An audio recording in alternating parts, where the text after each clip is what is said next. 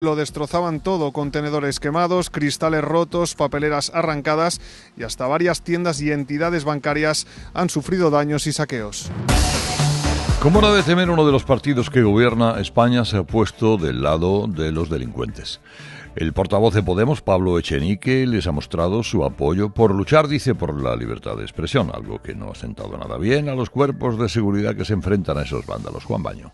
Cuando el dirigente de Podemos, Pablo Echenique, aplaudía en Twitter a los jóvenes antifascistas que están pidiendo justicia y libertad en las calles, agentes de las unidades de intervención policial, las UIPs, eran heridos por esos mismos vándalos mientras destrozaban y saqueaban comercios del centro de Madrid o de Barcelona.